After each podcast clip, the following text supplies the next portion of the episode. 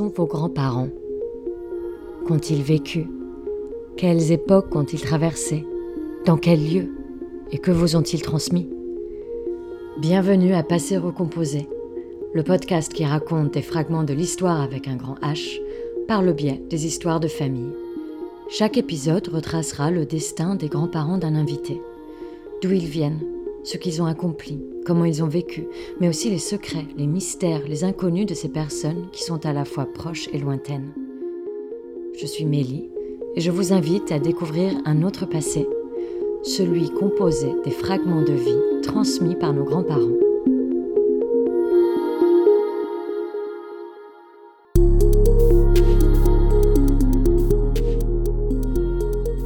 Il y a des familles qui semblent se transmettre des dons une fibre artistique ou une sensibilité particulière. Un langage commun les unit au point que chaque génération compte au moins une ou un artiste. Comment cette transmission se fait-elle? D'où vient le ou la première artiste de la lignée? Peut-on être artiste? J'ai demandé à Pascal de partager avec nous l'histoire de sa famille. Le langage de la musique est celui qu'ils se transmettent depuis plus d'un siècle. Il y avait Henri, mon grand-père, et Angèle, ma grand-mère. Henri était né en 1905, Angèle en 1908. Euh, Henri était fils de, je crois que son père était un petit ingénieur ou quelque chose comme ça. Sa mère, je crois, sans profession. Ils l'ont eu relativement tard, je crois, puisque son père est mort vers 45 ans et mon grand-père avait 4 ans à l'époque. Sa, mère devait être un peu plus jeune, mais peut-être pas très jeune non plus. J'aimerais bien en savoir plus, mais je ne sais pas vraiment l'histoire de ce couple. Toujours est-il que quand son mari est mort, mon arrière-grand-mère euh, a mis son fils de 4 ans à l'orphelinat, qui a été le drame de sa vie, parce qu'il a été extrêmement malheureux, il était dans des conditions qu'on n'imagine même plus maintenant. Enfin, je pense que les orphelinats dans les années 10, 20, c'était l'enfer sur Terre.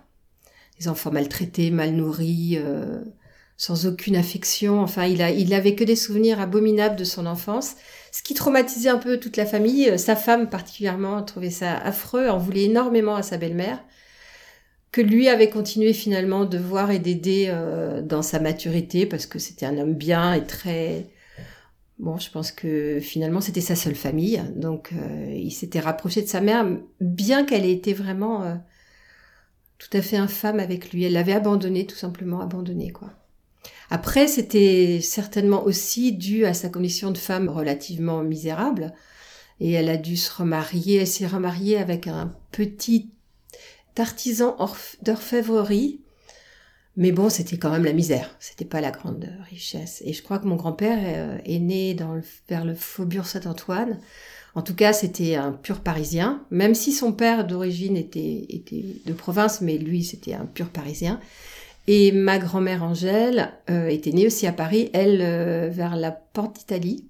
Ses parents, à elle, étaient deux Bretons, vraiment, vraiment Bretons, Bretons, tous les deux nés en Bretagne et qui s'étaient exilés euh, dans leur jeunesse pour des raisons économiques. Et je crois qu'ils se sont rencontrés à Paris. Et je pense que à cette époque-là, les Bretons, ils étaient, ils se retrouvaient vraiment. C'était une diaspora parisienne importante. Et ils se retrouvaient entre eux. Donc ils, avaient dû se rencontrer à Paris. Mon arrière-grand-mère, euh, je ne sais pas quel métier elle faisait à ce moment-là, mais en tout cas, à la fin de sa vie professionnelle, elle travaillait en usine. C'était des gens du peuple, hein, vraiment des petites gens.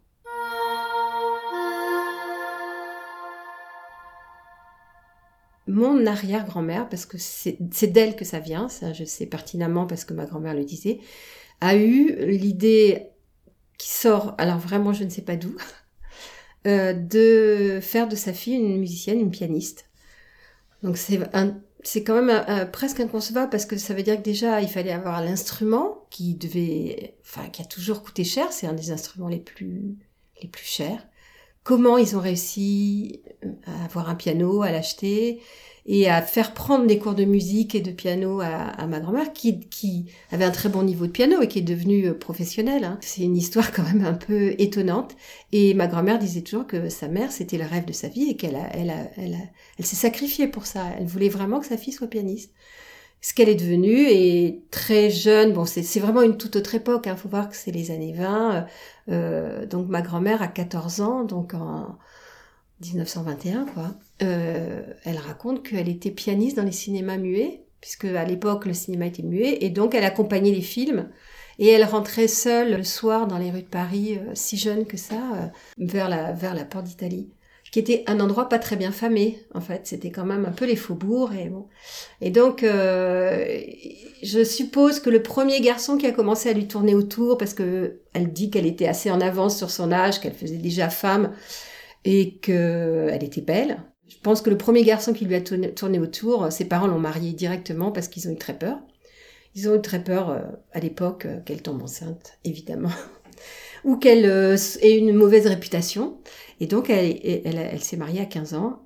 Et elle en voulait à ses parents d'avoir fait ça parce qu'elle savait très bien que c'était une erreur. Enfin, on marie pas une fille à 15 ans et que, enfin, que c'était un peu sur des, sur des idées de, de, pareil, un petit peu de, stupide, quoi, qu'ils qu'ils avaient fait ce, choix. Donc, elle a épousé un pompier, lui aussi complètement breton. Donc, pour dire que cette histoire des Bretons qui se retrouvaient entre eux hein, et qui se mariaient entre eux, elle s'est mariée avec un Breton et elle a eu son premier enfant à 17 ans, une fille. Et ça s'est très mal passé avec son mari qui buvait et qui l'a frappé. Enfin, je crois que c'était vraiment un couple vraiment pas, pas heureux. Et pour cause, hein. Bon, ça aurait été un miracle hein, en se rencontrant à 15 ans.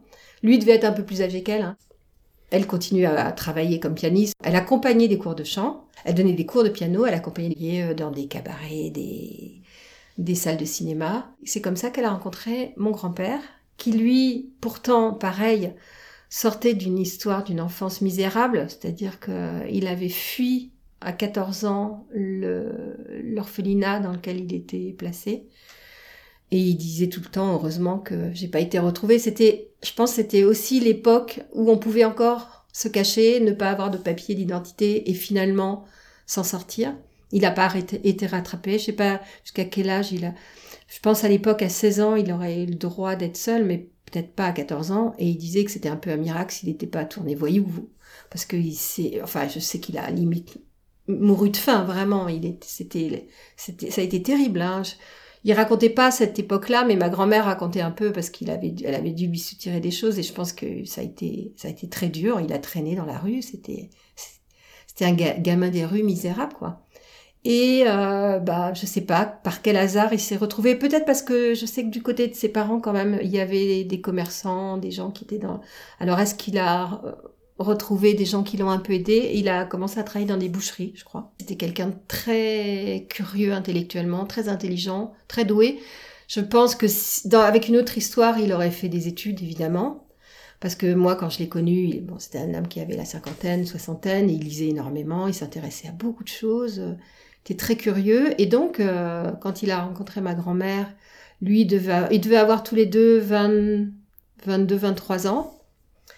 Euh, c'est parce qu'il apprenait le chant. Donc d'où c'est venu aussi ce goût? Il avait une belle voix.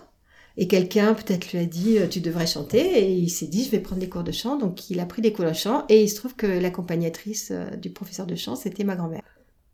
Ils étaient mariés tous les deux. Ils étaient mariés tous les deux et ils ont tous les deux divorcé pour pour vivre ensemble. Et ça, je pense que c'était quand même un peu un peu exceptionnel à cette époque-là.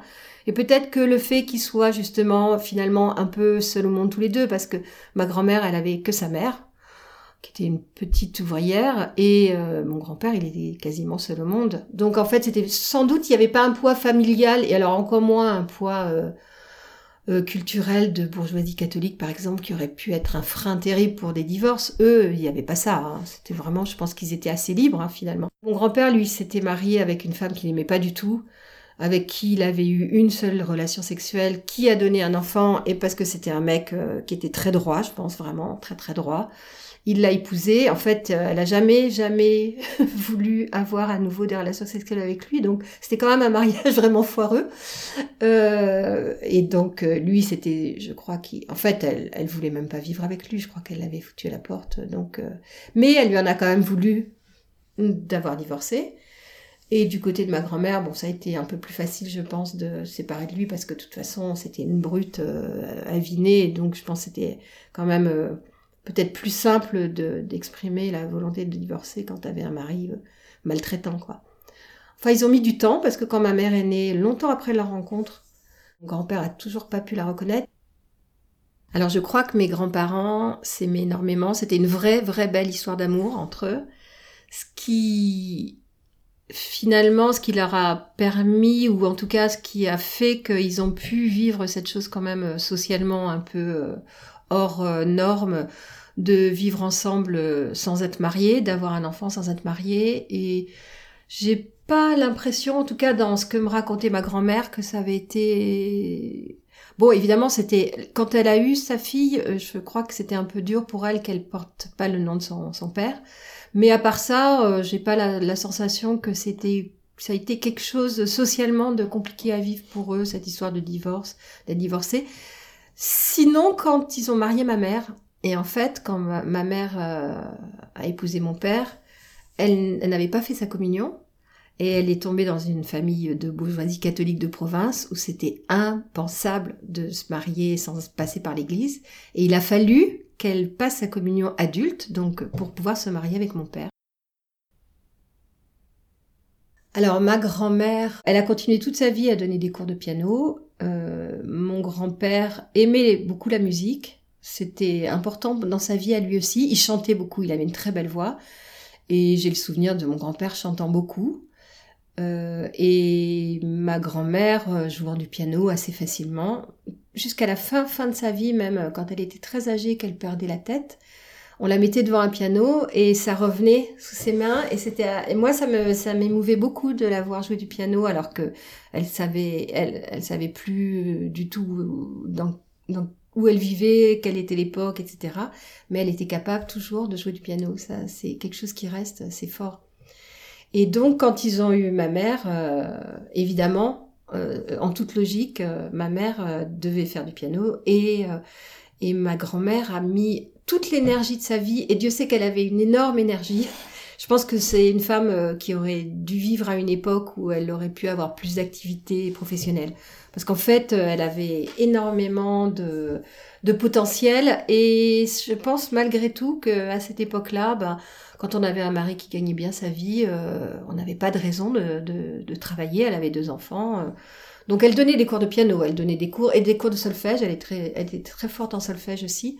Mais c'était pas un boulot à plein, temps et je pense que ça suffisait pas à remplir toutes ses capacités, toute son énergie, toute son envie de, d'exprimer des choses et elle s'est beaucoup réalisée à travers les études qu'elle a fait faire à ma mère. Elle l'a fait travailler énormément. L'enfance de ma mère, c'était 6 euh, heures de piano par jour à partir de l'âge de 6 ans, 7 ans. Euh, le conservatoire de Paris à partir de 11 ans, c'était une toute petite fille, où euh, elle a fait toute sa scolarité par correspondance. Donc c'était une vie de solitude, seule, beaucoup avec sa mère, enfermée avec sa mère, qui la faisait travailler euh, à coups de matraque. Hein. C'était un peu, euh, elle était, elle était, elle avait une forme de violence tout en étant la violence des gens qui sont, qui s'expriment beaucoup, qui sont forts, euh, qui sont, qui ont un, qui ont un corps très présent. Elle, c'est pas de la violence, euh, comment dire. C'est plus une façon d'exprimer un peu trop fort les choses qu'on ressent. Donc la claque partait assez facilement. Elle avait la claque assez facile et je pense que ma mère s'est pris pas mal de torgnoles. Euh, quand elle travaillait pas assez bien, assez vite, etc. Mais ça montait aussi vite que ça descendait chez ma grand-mère, ça montait et après elle était, euh, elle te couvrait de baisers, euh, elle était très chaleureuse, elle était très euh, haute en couleur quand même dans, dans son genre. Elle avait une forte personnalité. Et elle a couru, elle a couru tout Paris pour que ma mère ait les meilleurs professeurs toujours. Elle a vraiment euh, poussé énormément ma mère euh, à être la meilleure et ma mère a eu le plus haut diplôme de piano de l'époque, c'est-à-dire le premier prix de Paris à l'unanimité. Et euh, ma mère était bien partie pour faire une belle carrière. Elle a eu vraiment les plus grands professeurs de l'époque. Elle, elle a fait de la musique de chambre, elle a fait plein de choses extraordinaires on n'imagine pas à quel point tout ça est récent, ce vrai, ce vrai, euh, cette vraie ouverture aux femmes.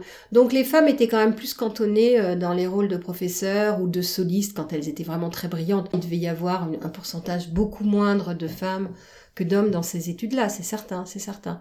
Donc euh, il fallait, je pense, sortir de l'ordinaire et effectivement avoir des parents derrière extrêmement présents et aidants pour pouvoir faire une carrière comme ça. Mais il y avait des femmes il y avait des femmes quand même, il y en avait.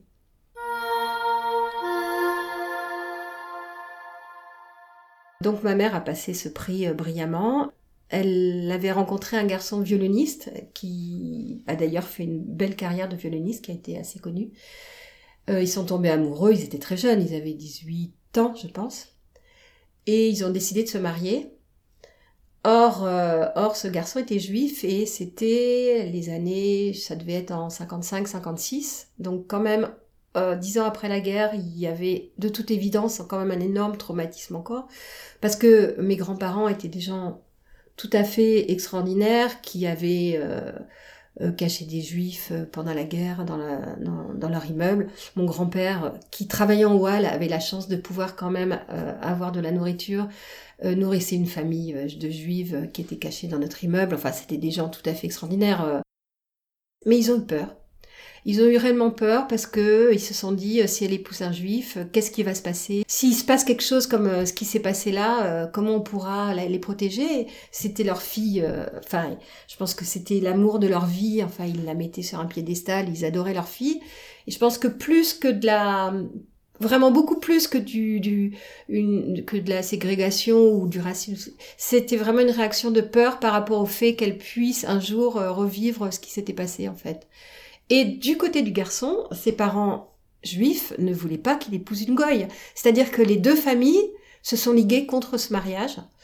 Et ils ont été séparés d'une façon euh, absolument invraisemblable si on, se replace dans, l'époque actuelle. C'est-à-dire que ils ont été séquestrés. Ma, ma mère a été séquestrée et ensuite envoyée à Bordeaux. Et elle n'a plus jamais une nouvelle du garçon et qui, a, qui lui a écrit pendant des mois, essayé de la joindre pendant des mois. Mes grands-parents, évidemment, ne faisaient pas suivre le courrier.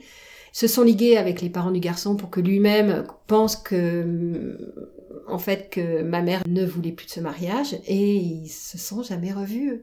Ils se sont rencontrés. Ma mère nous racontait qu'elle l'avait rencontré 20 ans plus tard euh, dans la rue et que ça avait été un choc euh, quand même éprouvant et que bon elle avait fini par savoir que ses parents les avaient séparés mais enfin c'était une histoire euh, c'était une histoire dans la famille qui était quand même euh, forte parce que ces histoires de mariage empêché ça fait référence à tellement d'histoires de romans de choses comme ça que nous ça nous ma sœur et moi ça nous est quand même un peu rêvé cette histoire là et surtout on était on était quand même très triste pour ma mère et et c'est très clairement cette chose-là qui a fait qu'elle n'a pas fait la carrière qu'elle aurait dû faire en tant que musicienne, puisqu'elle a été séparée de tous ses circuits musicaux, qu'elle a rencontré mon père à Bordeaux, qui lui euh, vivait à Bordeaux, faisait, finissait ses études de médecine dans la marine.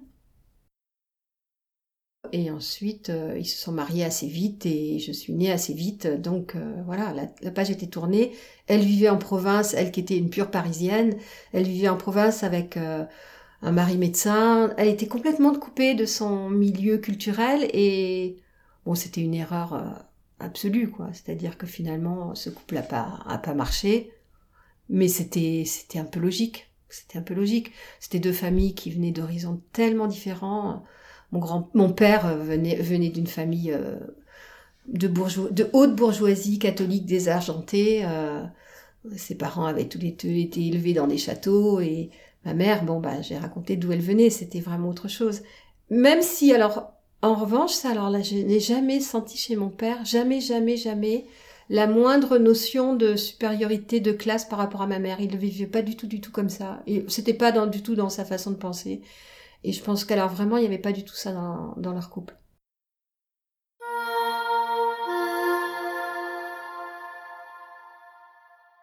Mes grands-parents paternels, alors oui, alors ça c'est vraiment une autre histoire. Donc euh, mon grand-père euh, était suisse-allemand, à l'origine alsacien, et je crois que c'était pendant la guerre de 70 que ses parents sont allés se réfugier euh, à Zurich. Donc il est né à Zurich dans une espèce d'immense hôtel particulier, château, sous une forêt. Son père était un très grand excentrique, très très grand excentrique de l'époque, très riche qui a dilapidé entièrement sa fortune en idées plus saugrenues les unes que les autres. Vraiment un personnage très très haut en couleur, mais euh, absolument horrible euh, en tant que père. C'était une fratrie, euh, je sais plus combien d'enfants ils étaient, six ou sept, je crois. Et ils ont, ils se sont élevés comme des enfants un peu sauvages, élevés par des bonnes qui voyaient leurs parents de temps en temps À côté de ça, certainement avait l'obligation de très bien travailler, il devait avoir des précepteurs, mais en l'occurrence, on s'occupait absolument pas d'eux et on les laissait prendre des risques euh, épouvantables. Enfin, c'est une enfance qu'on n'imagine absolument plus, mais mon grand-père ayant écrit ses mémoires, on a eu un peu euh, euh, son son de cloche là-dessus et c'est tout à fait incroyable. Il raconte, euh, il raconte dans ce livre que par exemple, euh, ils avaient des jeux qui les faisaient monter euh, aux cimes des très très grands arbres et de lancer des filins sur des cimes d'autres arbres et de, de s'inventer des, des circuits comme ça. Ils faisaient ça seuls dans la forêt, loin de tout adulte. Et il aurait pu leur arriver des choses incroyables et personne se serait soucié d'eux. Et, et il, rapporte même les, les paroles de son père qui disait oh de toute façon un enfant de plus ou de moins. Euh. Donc euh, il y a d'autres histoires comme ça euh, où il partait, partait à cheval, faisait des choses, enfin dans, dans une liberté et une prise de risque absolue, vraiment sans aucune aucun contrôle parental sur sur ce qu'il faisait. Et comme c'était bah, je pense, vu la figure paternelle qui lui-même se lançait du toit de son hôtel particulier sur des ailes volantes qu'il inventait, on imagine que les enfants devaient avoir beaucoup un esprit aventureux aussi. Le père était fou furieux aussi. Hein. Il avait que ça à faire. C'était des gens qui vivaient de leur rente et dont les seules occupations étaient de, de, de philosopher sur des choses très très très vaseuses, euh, d'ésotérisme, de faire tourner des tables, de, pour appeler les, les esprits et de fabriquer euh, des inventions toutes plus délirantes les unes que les autres. Donc je pense que les enfants faisaient la même chose euh, à leur niveau.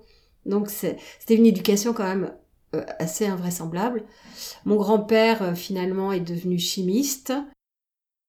Il est parti en Afrique, dans les mines d'or, en tant que chimiste. Donc il a dû vivre des choses complètement dingues. Euh, à la fin, là pour le coup, c'était la fin du 19e siècle, hein, parce que mon grand-père, il était né, euh, je crois, vers 1880. Euh, Donc oui, fin du 19e, début 20e, il est parti en Afrique pendant quelques années et il a rencontré ma grand-mère assez tard, il avait 34 ans. Ma grand-mère, elle était née à Bordeaux. Je pense que c'était des gens moins riches, mais de la belle bourgeoisie. Elle a été élevée dans un petit château avec ses trois sœurs. Il y a des photos d'elle avec leur jolie petite robe de comtesse de Ségur. C'était vraiment une enfance euh, rêvée avec le petit poney, euh, percepteur. On faisait du piano, du chant et c'était et on, on était préparé à faire un beau mariage quoi. Et ma grand-mère s'est mariée à 18 ans avec cet homme quand même très très très très fantasque ou en couleur et puis très désargenté. Lui pour le coup euh, il était sans un sou puisque son père avait vraiment tout tout tout dilapidé et il était très fantasque. Il était vraiment je pense que c'était un mari quand même dur à suivre. Et elle c'était une petite euh, une petite oie blanche euh, qui avait été élevée dans la religion mais qui avait quand même un sacré caractère qui était très jolie et mon grand-père racontait tout le temps euh, sa rencontre avec elle, leur mariage. Il aimait beaucoup raconter ça, ce coup de foudre, tout, tout, euh, toujours en se donnant un peu le, le rôle du, euh, du vieux, du vieux, pas du tout séduisant, alors qu'en fait, je pense qu'il était, c'était un sacré séducteur, qui avait trouvé la plus belle jeune fille de ses rêves, quoi. C'était, c'était joli la façon de te raconter ça. Ils ont eu six enfants. Mon père est arrivé euh, cinquième, donc ses parents étaient déjà assez âgés à l'époque. Son père était assez âgé. Parce que mon père est né en 29 et les premiers enfants du couple, je crois qu'ils se sont mariés en 1913 ou 12, donc les premiers enfants du couple avaient 11, 10, 11, 12 ans de plus que lui. Donc son père, il devait bien avoir 45 ans quand, euh, quand mon père est né, donc c'était déjà un homme euh, relativement âgé. Il a été élevé à la dure aussi pour tout ce qui était de la vie en société. C'est-à-dire, on, on avait des règles euh, et mon père, par exemple, euh, si, pour, pour apprendre à se tenir droit à table, euh, il dînait avec un bâton attaché dans le dos. C'était de cet ordre-là. Hein. Et c'était, je pense, c'était à coup de ceinture quand il le fallait. Et pour apprendre à neiger, on, attachait une corde autour du ventre et on les jetait du bateau. et c'était, c'était tout à l'avenant. C'était vraiment c'était marche ou crève, vraiment marche ou crève. Et à la fois avec, euh, pareil, euh, comme je pense la vie des, quand même des bourgeois de l'époque, il a vécu dans une très belle maison de maître euh, dans l'Oise. Il est né dans l'Oise, mon père, au bord de l'eau, avec une espèce de liberté des enfants de l'époque qui vivaient tout le temps dehors. qui construisait des cabanes avec ses frères et sœurs en haut des arbres. Qui il y avait aussi cette, dimension-là des, des de l'enfance bourgeoise qui avait pas du tout connu ma mère, qui était une petite parisienne, vraiment, alors qu'il avait, elle qui avait connu le métro toute sa vie. Hein.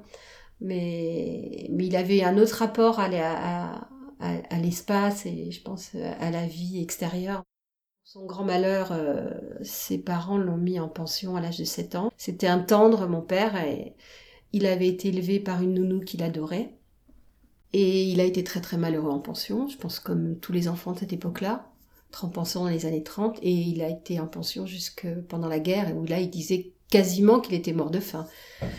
Et ses parents le récupéraient seulement aux vacances scolaires, alors qu'ils habitaient tout près. Enfin, c'était vraiment, euh, c'était dur, hein. c'était dur. C'était pas des enfants euh, gays, ces enfants de, petits bourgeois. Ensuite, il a fait le petit séminaire. Bon, je pense que ça a été horrible. Et sa mère, le rêve de sa mère était qu'il devienne euh, moine, prêtre. Enfin bon, bref, il n'a pas du tout fait ça. Il est devenu complètement athée. Il a rejeté tout ça. Et il avait une âme d'artiste. En fait, il aurait, mon père, il aurait aimé être comédien le rêve de sa vie, c'était d'être comédien. Il a fait du théâtre toute sa vie. Hein. Toute sa vie, il a, il a fait partie de troupes de théâtre. Jusqu'à 88 ou 89 ans, il a fait du théâtre. Et de la musique, il faisait de la flûte, euh, il chantait, il chantait dans des chœurs. Euh, il était et c'est d'ailleurs dans sa famille, c'était on le considérait comme l'artiste de la famille. Ce qui faisait un peu rire du côté de ma mère où c'était des artistes professionnels, mais n'empêche qu'il avait vraiment cette, âme artistique et, né dans une famille où c'était possible, il aurait sans doute fait une carrière artistique, il, il adorait ça. C'est certainement parce que ma mère était artiste et musicienne qu'il est tombé amoureux d'elle et qu'ils se sont mariés. Et je pense qu'il aimait beaucoup cette chose-là chez ma mère.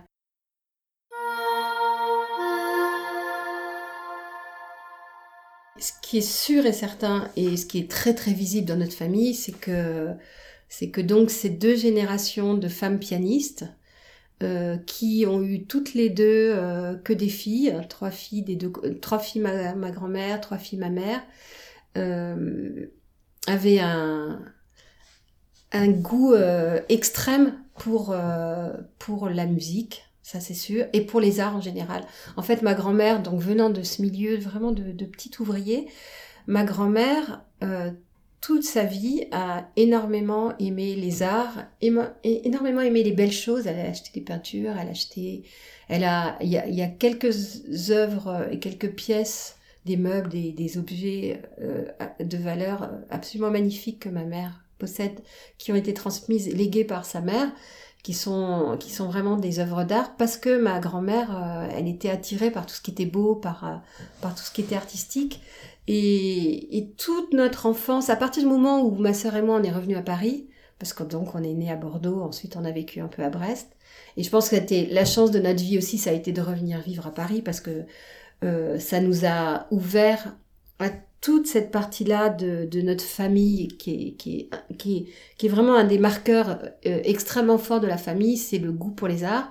Et, et, comme ma mère travaillait le jour, à l'époque c'était le jeudi, le jour de, de, de non-école, je sais pas comment on dit, de relâche de l'école, euh, ma grand-mère, toute notre enfance, elle est venue nous chercher en métro, elle venait nous chercher le mercredi, après l'école, on allait dormir chez mes grands-parents, et le jeudi, tous les jeudis, on faisait une activité culturelle, c'est-à-dire qu'on allait voir une exposition, euh, on allait au théâtre, on a eu tous les abonnements évidemment à la comédie française, on a eu tous les classiques, on allait voir toutes les expositions. Par exemple, l'autre jour, euh, je regardais la date d'exposition de Toutankhamon et je me rappelle très très très bien d'exposition de Toutankhamon où j'avais été avec ma grand-mère et j'ai vu que c'était en 67 et je me suis dit, ah c'est fou, j'avais que 9 ans et pourtant je me rappelle extrêmement bien et j'ai énormément de souvenirs. On allait à l'opéra, on allait voir des ballets classiques. elle nous emmenait même au Châtelet voir des opérettes. On a tout vu avec ma grand-mère, tout, tout, tout. Toutes les expositions, tous les concerts. Elle était fanatique des grands pianistes de l'époque, euh, Yves Nat, euh, elle est Samson François, elle était amoureuse d'eux, elle nous en parlait avec des étoiles dans les yeux. Avec mon grand-père, euh, j'écoutais de la musique, on écoutait des symphonies de, Beethoven. Je me rappelle, il était fou de la sixième de Beethoven, la pastorale. On écoutait ensemble, il m'expliquait pourquoi. Là, ça racontait l'orage qui arrivait. Euh, le temps après la pluie. Enfin, j'ai des souvenirs très très forts de, tout ça. Et surtout, maintenant, je réalise à quel point cette euh, richesse culturelle qu'elle nous a donnée et que et qui était continuée par ma mère et par mes parents en plus, qui étaient des gens quand même qui lisaient, qui sortaient aussi pas mal. Et, et, ça, je pense que c'est ma grand-mère et aussi grâce à, à l'ouverture que lui avait donnée sa propre mère, en fait, euh, un peu par hasard avec le piano, c'est ma grand-mère qui a été le, lance-roquette de cette chose-là. Et c'est vrai que si je réfléchis, j'ai épousé un pianiste, c'est pas par hasard, quand même, c'est vraiment certainement pas du tout par hasard. Euh, et dont, dont j'étais très éblouie par les talents musicaux. Enfin, c'était quelqu'un de très très jeune quand je l'ai connu, qui jouait déjà euh, euh, extrêmement bien, qui donnait déjà des concerts. Il avait 18 ans, il était très brillant ce qui est encore le cœur de notre vie et même de, je même de notre vie de couple, c'est, d'aller au concert, d'écouter de la musique, de parler de la musique.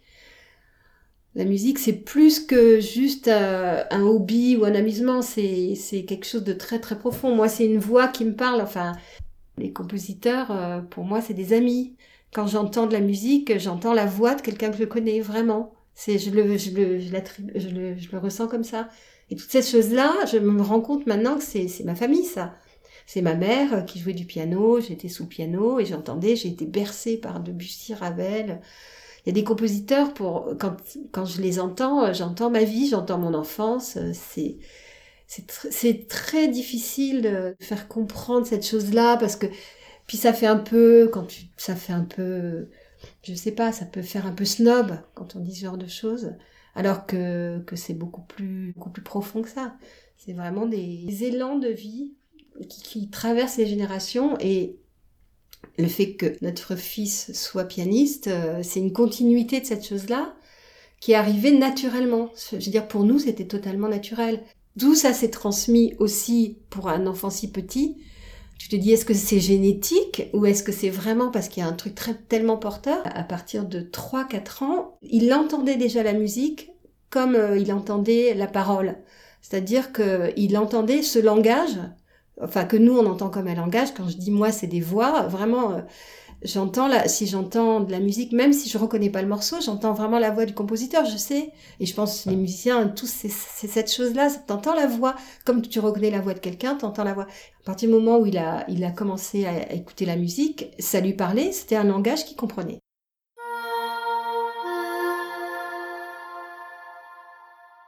Il y avait quelque chose autour de la maternité. Ça, ça, il y a quelque chose que je sens. Il y a une filiation, enfin, il y a, il y a une transmission que je sens par rapport euh, à des histoires autour de la maternité.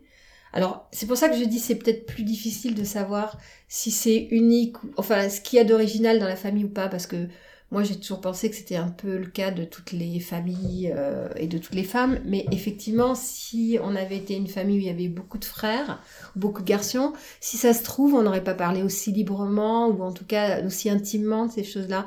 Et c'est vrai que ma grand-mère euh, euh, racontait ses accouchements très facilement, racontait toute cette chose très organique. Elle se lavait devant nous sans aucune pudeur, mais sans, sans enfin sans non plus euh, démonstration. Je pense que elle était c'était naturel. Mes grands-parents dans leur appartement, ils avaient un appartement bourgeois pourtant. Ils n'avaient pas de salle de bain. Euh, il, il, était encore dans l'état où il était quand ils avaient commencé à y habiter euh, avant la guerre, donc dans les années 30. Et moi, c'est l'appartement où j'allais euh, dans les années 60, euh, début des années 70 juste. Des appartements vraiment typiquement de la, de la, la construction bourgeoise de cette époque-là, avec une partie un peu pour euh, se montrer et toute la partie cachée. Et c'est drôle. Et donc, il n'y avait pas de salle de bain. Dans, Il y avait un lavabo qui était le coin salle de bain dans la cuisine. Et on se lavait dans des baquets. Et mes grands-parents se lavaient dans les baquets. Et ma grand-mère se lavait devant nous sans, sans pudeur. Euh, et, et, elle nous lavait sans aucune pudeur. C'est pareil, elle nous, elle nous frottait dans tous les sens. Elle te passait le, le gant de toilette partout et ça la gênait pas. Et elle parlait de son corps, elle parlait de ses accouchements. Et elle parlait du fait que qu'elle avait été obligée d'avorter euh, un nombre incalculable de fois.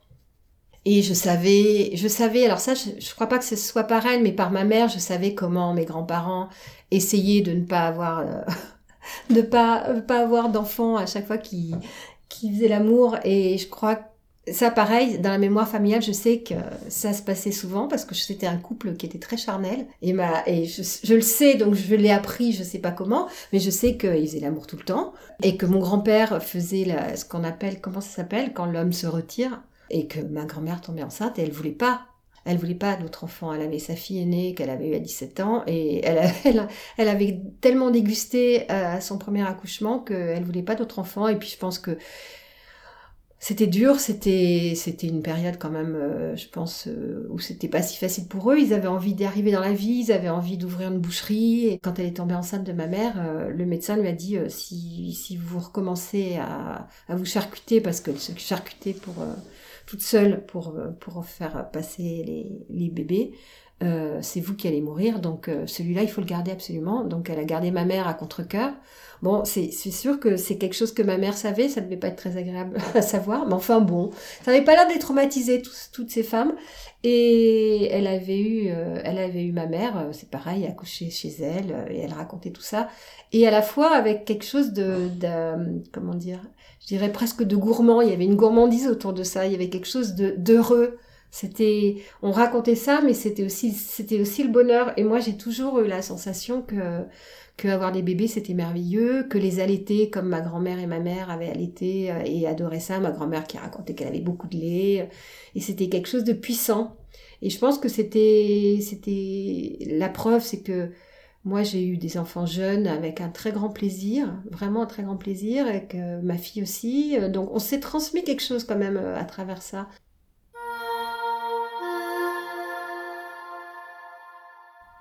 J'y réfléchissais pas trop.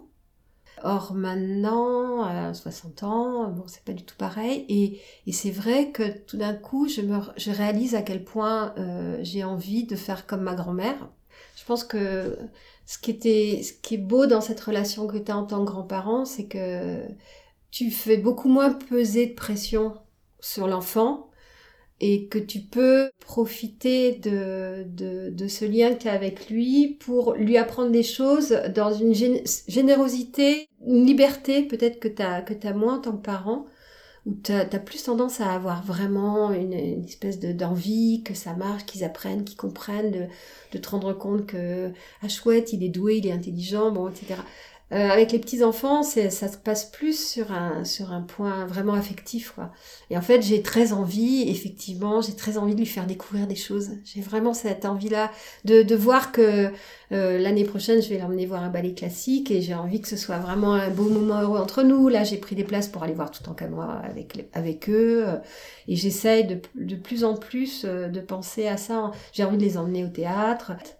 Là, j'ai vraiment découvert euh, cette envie-là comme un projet de vie aussi. Un projet de se dire, euh, voilà, j'ai 10-15 ans devant moi où je peux lui faire partager des, belles choses. C'est super, super joyeux comme idée.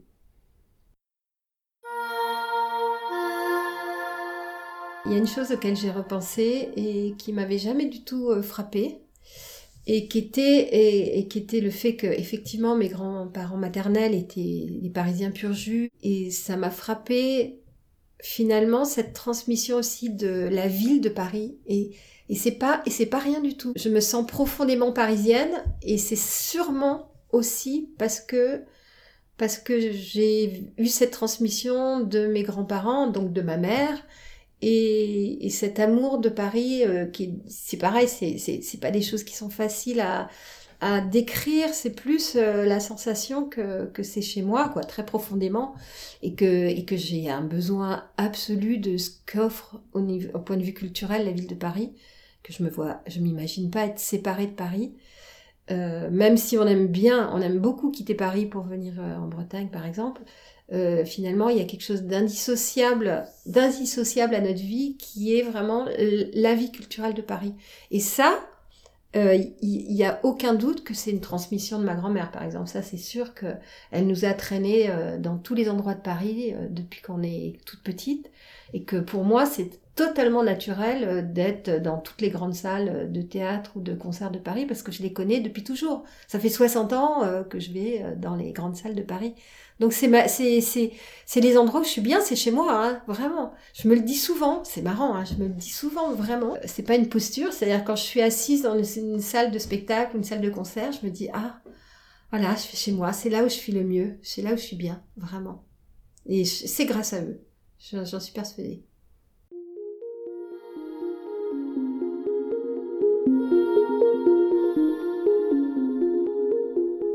Un grand merci à Pascal d'avoir partagé son récit.